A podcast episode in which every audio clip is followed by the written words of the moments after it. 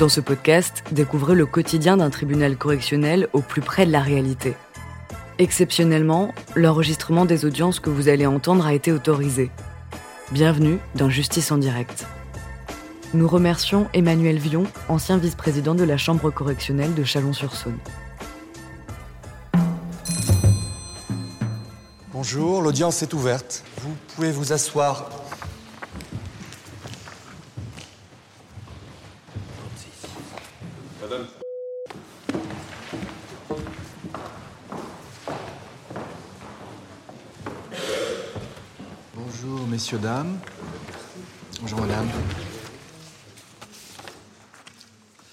Il vous est reproché d'avoir, le 26 mars 2010, volontairement exercé des violences sur mademoiselle Éléonore, votre descendante, en ligne directe, votre fille.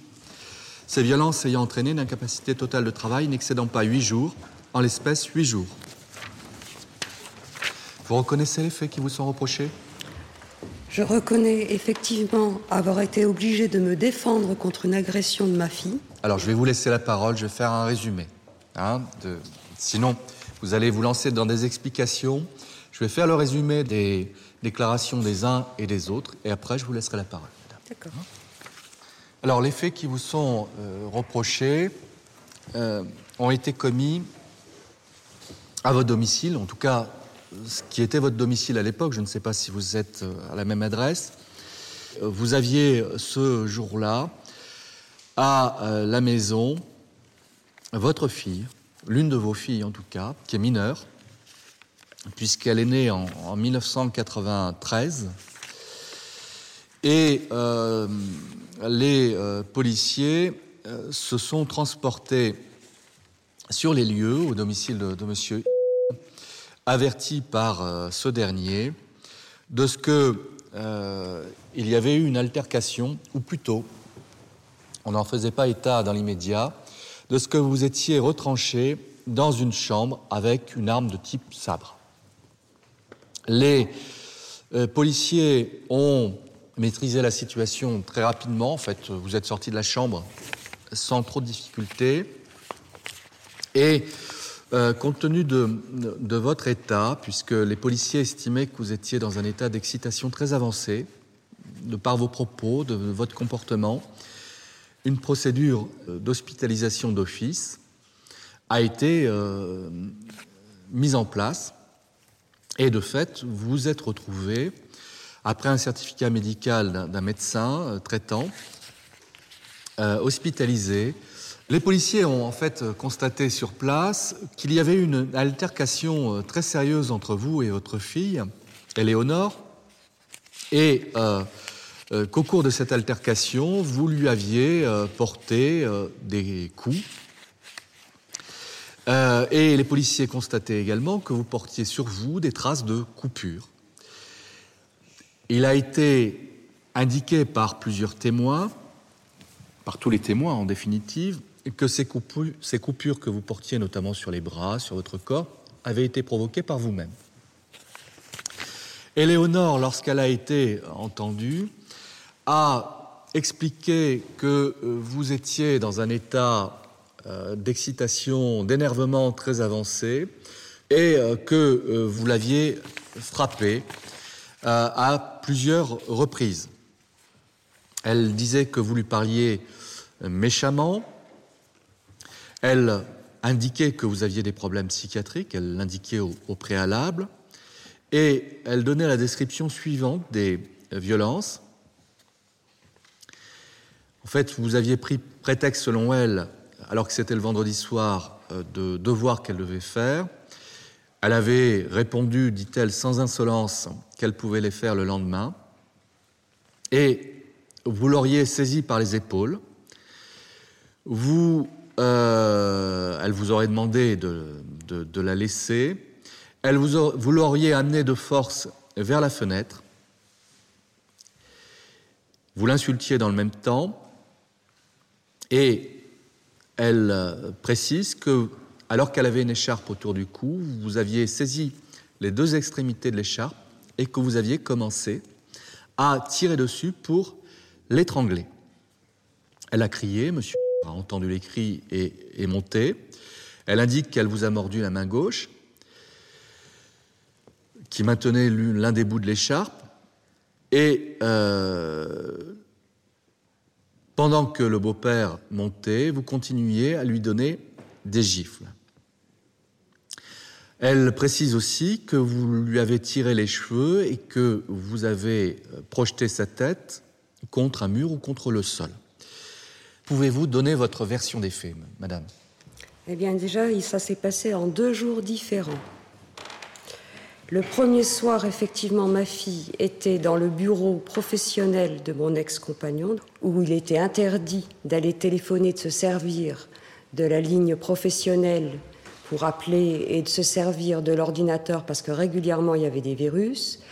Ma fille s'était euh, interposée dans des questions de pension alimentaire entre son père et moi puisqu'elle était revenue vivre chez moi et on avait eu une grave explication déjà le mercredi où je lui avais expliqué les griefs que j'avais contre son père parce qu'elle elle entendait se faire payer à elle-même à 16 ans une pension alimentaire alors qu'elle avait besoin de soins, qu'elle était anorexique et que c'était une question de responsabilité entre adultes, je lui avais dit qu'elle n'avait plus à s'occuper de ça.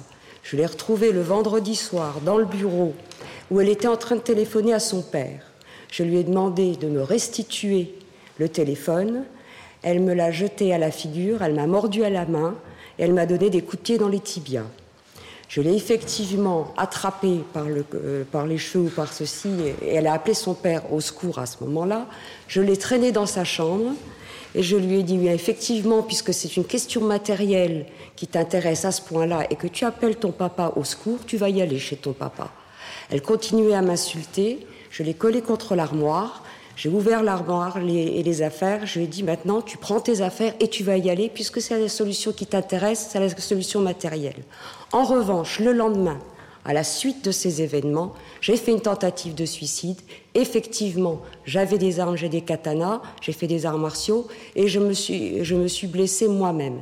Les médecins sont venus à ce moment-là. L'hospitalisation d'office a été annulée par vice de procédure. J'ai été ensuite entendue à l'hôpital par euh, en expertise psychiatrique et euh, il m'a demandé si je considérais que j'étais irresponsable de mes actes ou non et je lui ai dit que jusqu'au bout je restais responsable de mes actes. Alors, je n'ai pas moi-même porté plainte. Le lendemain, j'ai pas été montré que j'avais des bleus, une échymose à, à, à, la pommette où elle m'avait euh, frappé avec le téléphone, qu'elle m'avait mordu au sang et que j'avais les tibias pleins de bleus de haut en bas. Et ce soir-là, donc, j'ai appelé le père et lui ai demandé de venir la chercher. Les premières paroles de mon ex-mari a été ben, Nous avons un certain problème, il va falloir trouver une famille d'accueil pour Éléonore. Alors, madame, euh, c'est exact ce que vous avez dit. Effectivement, c'était la veille que les, faits se sont, produits, que les policiers sont arrivés le lendemain suite à, votre comportement euh, signalé par votre compagnon de, l'époque. Euh, on a parlé de troubles psychiatriques, votre, votre fille a parlé de troubles psychiatriques. Connaissez-vous vos troubles? Est-ce que, euh, selon vous, vous avez des troubles psychiatriques? Et si c'est le cas, quels sont-ils? Dépression sévère de l'adulte. Dépression.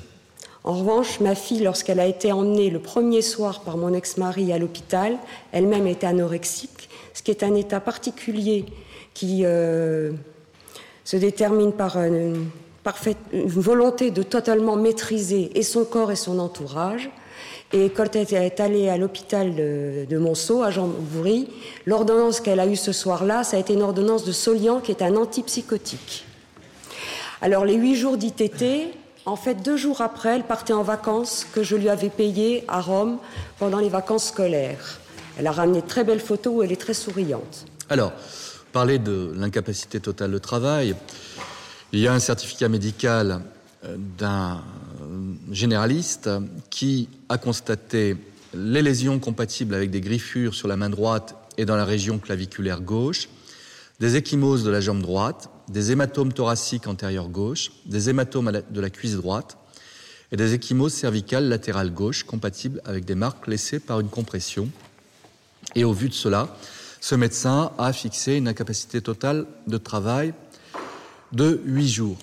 Il ressort de l'enquête de police que ce n'est pas la première fois que vous montrez euh, violente. Bon, j'ai bien, bien compris que vous contestez. Vous ne contestez pas avoir un comportement violent, mais que c'est un comportement de violence en réaction.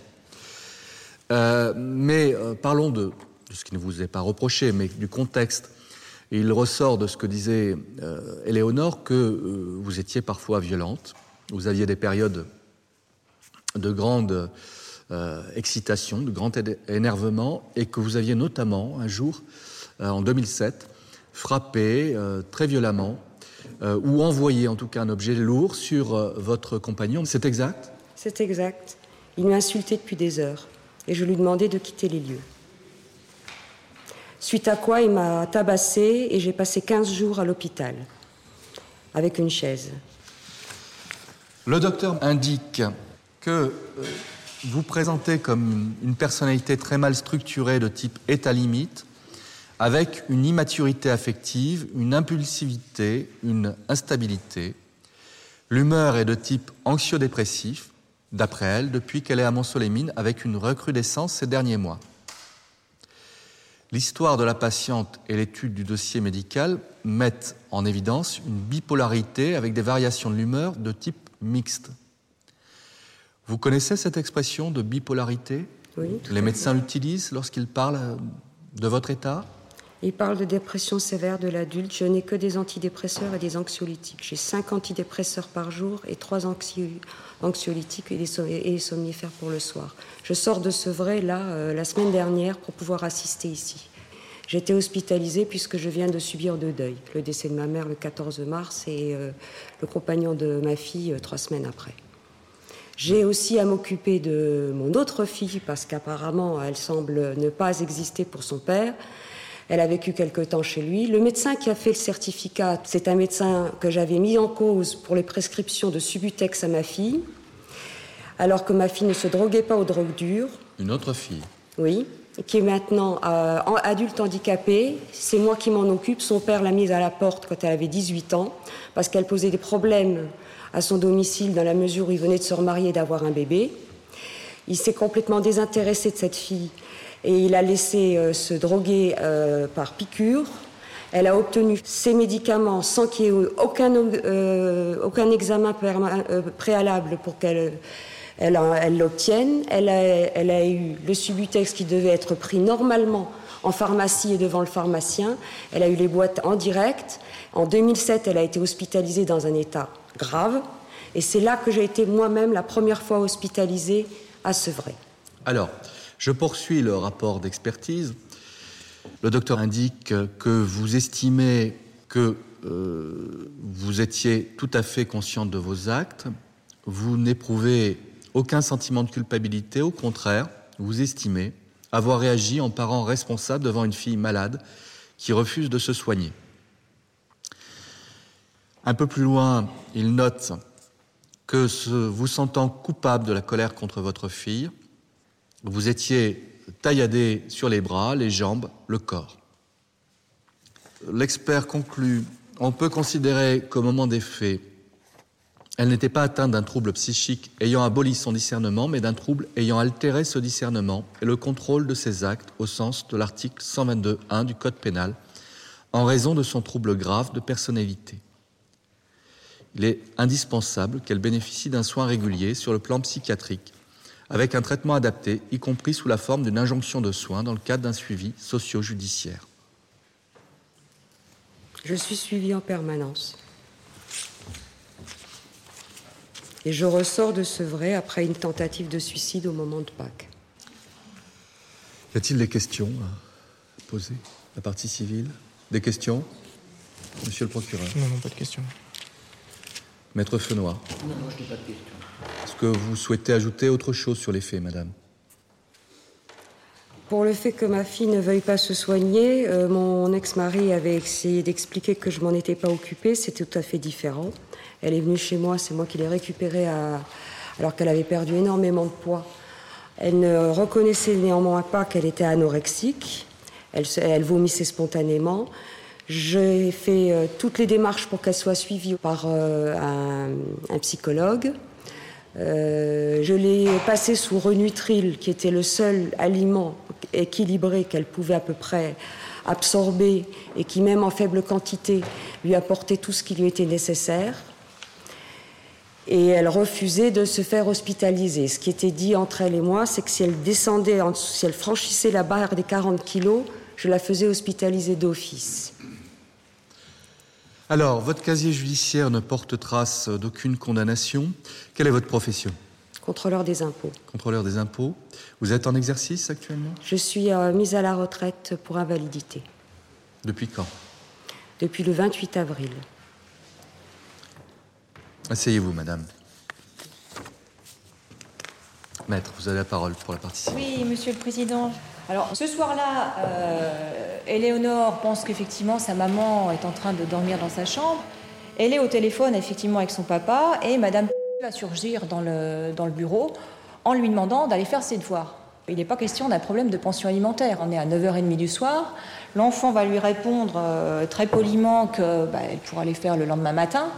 Et à ce moment-là, Madame va effectivement euh, l'empoigner. Elle l'indique d'ailleurs, puisque elle, dit, je cite, je l'ai chopé et je l'ai expédié dans sa chambre. On est avec quelqu'un qui va se livrer à un véritable acharnement sur sa fille. Elle va finir par l'empoigner, euh, l'enfant veut sortir de la chambre, elle va l'empoigner par son châle, et elle tente effectivement de l'étrangler.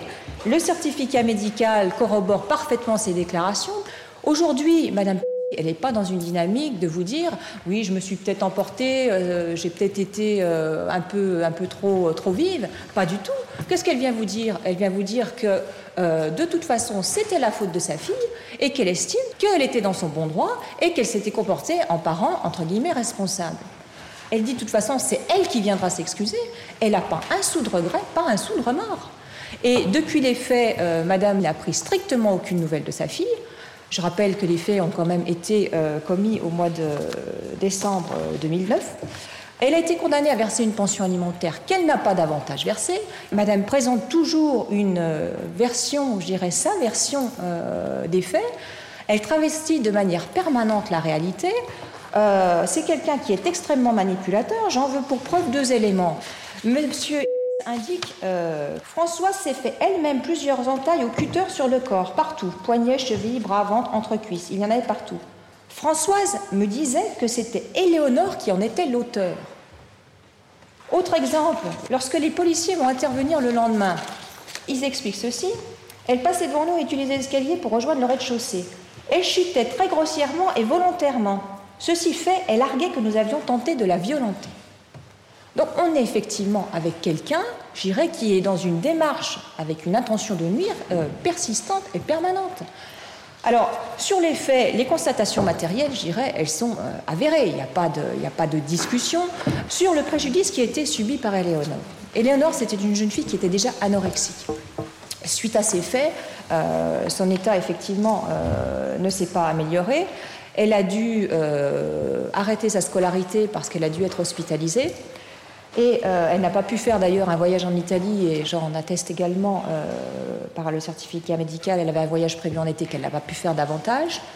Euh, Éléonore a été prise en charge parce qu'il y a eu un retentissement psychologique très important. Et au jour d'aujourd'hui, il y a toujours effectivement une prise en charge. Vous verrez que depuis, Éléonore, heureusement, j'irai à, redresser la barre. Malheureusement, Éléonore, elle est toujours très affectée par ces événements parce que c'est des souvenirs qui sont encore prégnants. Donc, je vous demanderai d'entrer en voie de condamnation à l'encontre de, Madame de faire en sorte que celle-ci, effectivement, comprenne qu'on ne peut pas euh, impunément, euh, j'irais, se livrer à des débordements sans s'en interroger ultérieurement et euh, sans avoir aucun remords. Et puis parce qu'il est d'importance aussi pour Éléonore que la justice passe. Le psychologue qui la suit considère qu'effectivement ça ira dans le sens de, je dirais, sa thérapie et qu'il euh, est donc d'importance que Madame euh, soit condamnée aujourd'hui. Merci Maître. Monsieur le procureur. Bien, Monsieur le Président, fort heureusement, tous les différends entre les mères et leurs filles adolescentes ne finissent pas devant le tribunal correctionnel. Si euh, l'affaire qui nous occupe aujourd'hui pourrait sembler de prime abord être justement à classer dans cette catégorie de différents mères-filles, euh, ça n'est pas le cas pour autant, parce qu'il est bien évident que sinon ça aurait été orienté différemment et vous n'auriez pas eu à en connaître. On est bien, bien au-delà à mon sens, dans cette affaire d'une correction d'un ascendant sur, sur un de ses enfants, et on est au-delà d'une réaction proportionnée à une agressivité de la part d'une jeune fille. Alors, le point de départ de, cette altercation entre madame et sa fille, qu'il s'agisse d'une affaire de devoir euh, à faire ou de discussion houleuse sur une pension alimentaire, j'allais dire, euh, bien malin celui qui ferait la part des choses entre la version de la, prévenue et celle de la partie civile. Moi, ce que je constate, et c'est véritablement de l'ordre du simple constat, je ne souhaite pas me livrer à une psychanalyse euh, quelconque, ça n'est pas mon métier et je sortirai de mon rôle, c'est qu'on a une famille qui fonctionne de manière pathologique. Euh, je dis que c'est un simple constat parce qu'on euh, a une accumulation de difficultés d'ordre psychologique ou psychiatrique dans cette famille qui fait que de toute façon les relations ne peuvent pas être normales. Alors sur le, déroulement de l'altercation euh, en lui-même, il faut faire la part des choses entre ces deux, ces deux versions si vous voulez prendre une décision, Monsieur le Président. J'allais dire qu'on a des éléments objectifs, en tout cas des éléments extérieurs à cette famille euh, que j'ai qualifiée de pathologique, qui, à mon sens, nous permettent de faire pencher la balance. On a déjà des déclarations euh, de plusieurs témoins. On a un certificat médical qui a été euh, fourni à l'appui de sa plainte par Éléonore. On a un autre élément qui me semble important à prendre en compte, c'est le procès verbal qui est fait par les policiers quand ils interviennent. Ils décrivent quelqu'un qui est véritablement dans cet état d'hyperactivité, qui est même dans un état de, confusion d'esprit assez, euh, assez significatif. C'est quelqu'un qui va euh, leur parler de la Gestapo quand ils vont se présenter comme étant des policiers. On va avoir un discours qui est quand même pas très loin d'un discours délirant, en tout cas qui mêle des éléments de réalité et des éléments d'une espèce de délire de persécution. Alors, au vu de l'ensemble de ces éléments, pour ma part, je vous demanderai bien évidemment de déclarer Madame coupable des faits qui lui sont reprochés. Le point suivant est bien évidemment la question de la sanction que vous devrez prononcer à l'encontre de Madame c'est le point euh, peut-être le plus délicat. Pour ma part, je suis réservé sur une obligation de soins imposée par la justice parce que ces soins sont beaucoup plus euh, pertinents s'ils sont suivis euh, à l'initiative de Madame qui me semble malgré tout avoir conscience de la nécessité de, suivre ces soins, plutôt qu'imposés par la justice, avec en plus les difficultés de, suivi que, vous connaissez de la part de l'institution judiciaire. Donc pour ma part, je pense qu'une peine d'emprisonnement assortie d'un sursis simple serait, suffisant, serait suffisante. Pardon. Et je vous propose donc de condamner Madame à une peine qui pourrait être de six mois d'emprisonnement avec sursis, euh, une peine d'avertissement qui, euh, j'espère, euh, conduira à ce qu'on ne la revoie pas devant un tribunal, que ce soit pour des litiges d'ordre familial ou autre. Merci, monsieur le procureur. Maître Fenois. Je suis à la fois très surpris et très mal à l'aise dans cette audience. Je connais pour euh, différentes procédures euh, Madame depuis assez longtemps. Je connais donc euh, ses difficultés relationnelles et sa profonde dépression que l'on va même jusqu'à appeler la maladie bipolaire, ce qu'on appelait autrefois le syndrome anxio-dépressif. Et alors que déjà un peu la partie civile, mais surtout, monsieur le procureur, ont insisté sur cet aspect euh, médical de ce dossier, j'entends des réquisitions de six mois de prison avec sursis. Je ne comprends pas. Parce que, ou bien Madame est responsable de ces actes et alors là, vous savez mon goût pour le paradoxe, Monsieur le Président, mais on pourrait imaginer qu'elle a voulu étrangler sa fille et c'est de la compétence de la cour d'assises. Ou bien on est, et ça a fait l'objet de tous les débats jusqu'ici, devant une personne qui a une véritable maladie psychique, et alors on peut imaginer à l'extrême rigueur une demande de sursis avec mise à l'épreuve, mais moi je vais plus loin. C'est une relaxe que je vais plaider. C'est une relaxe. Alors, il y a de la passion, il y a de la violence, mais c'est une violence pathologique, mais il y a aussi de l'affection. Et combien de fois, depuis des années, Ai-je entendu Madame me dire, je vais être très honnête, à tort ou à raison, mais me dire qu'elle avait l'impression d'assumer seule ses deux filles. Alors voilà le, climat. On est dans un climat d'une querelle conjugale non réglée. On a une fille euh, qui se drogue, on en a une autre euh, qui est anorexique. Et vous avez quelqu'un au milieu de tout ça? Qui craque, qui est malade, qui est d'ailleurs en invalidité depuis quelques années de la fonction publique. Bah, c'est pas, on l'invente pas sa maladie. Madame n'a rien à faire dans une instance pénale. Ceux qui doivent prendre en charge Madame, ce sont des psychiatres. Nous ne comptons plus les tentatives de suicide, ni les siennes, ni celles de ses proches. Alors, au milieu de tout ça, son ex-mari a peut-être beau jeu. Vous portez beau, monsieur, c'est bien. Vous avez récupéré la pauvre enfant martyrisée par sa mère. Euh... Allons, allons. Hein, non, disons pas trop non plus sur ce chapitre-là, parce que ça n'est pas la vérité que Éléonore ni Rosanne aient été martyrisées par leur mère. Leur mère souffre effectivement d'une maladie bipolaire.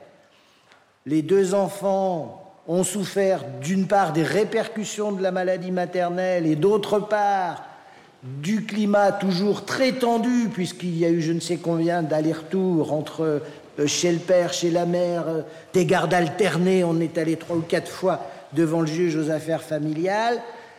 Tout cela est très euh, compliqué, mais ça ne relève pas du droit pénal.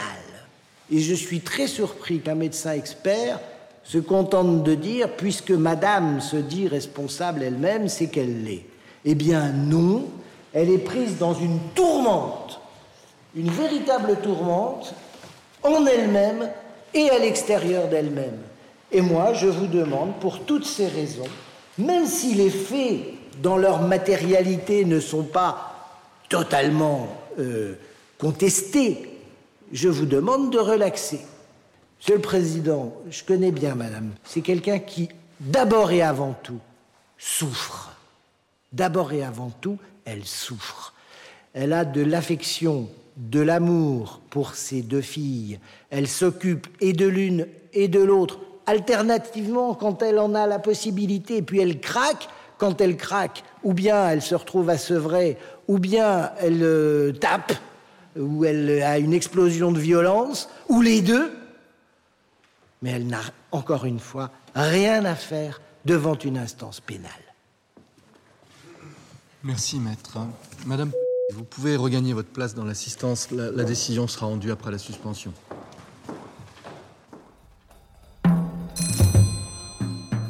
L'audience est reprise. Vous pouvez vous asseoir.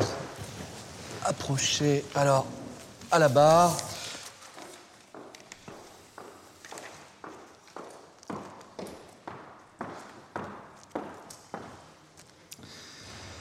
Madame après en avoir délibéré, le tribunal vous déclare coupable des faits qui vous sont reprochés. En répression, vous êtes condamné à la peine d'un mois d'emprisonnement avec sursis. Alors, Madame, concrètement, vous avez une peine de prison qui a été prononcée contre vous, mais avec sursis. Cette peine de prison d'un mois est au-dessus de votre tête pendant cinq ans. Si vous n'êtes pas à nouveau condamné pour un délit, que ce soit sur votre fille ou n'importe quel délit, à l'emprisonnement, ce sursis sera considéré comme non avenu. Cette condamnation sera non avenue. Mais si vous êtes à nouveau condamné, le sursis sera automatiquement révoqué. Vous effectuerez le mois de prison plus la nouvelle peine. L'audience est suspendue.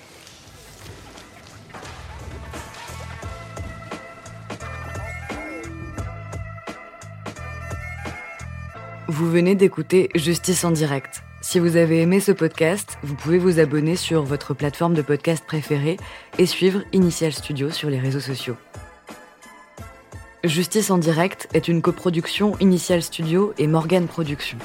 Ce podcast est une adaptation de la série documentaire En direct du tribunal, produit par Morgan Productions, écrit par Samuel Luret et réalisé par Deborah Brown. Production exécutive du podcast Initial Studio. Production éditoriale du podcast Sarah Koskiewicz. Montage Victor Benabou. Musique La Grande Table. Illustration Paul Grelet. Avec la voix de Pauline Joss.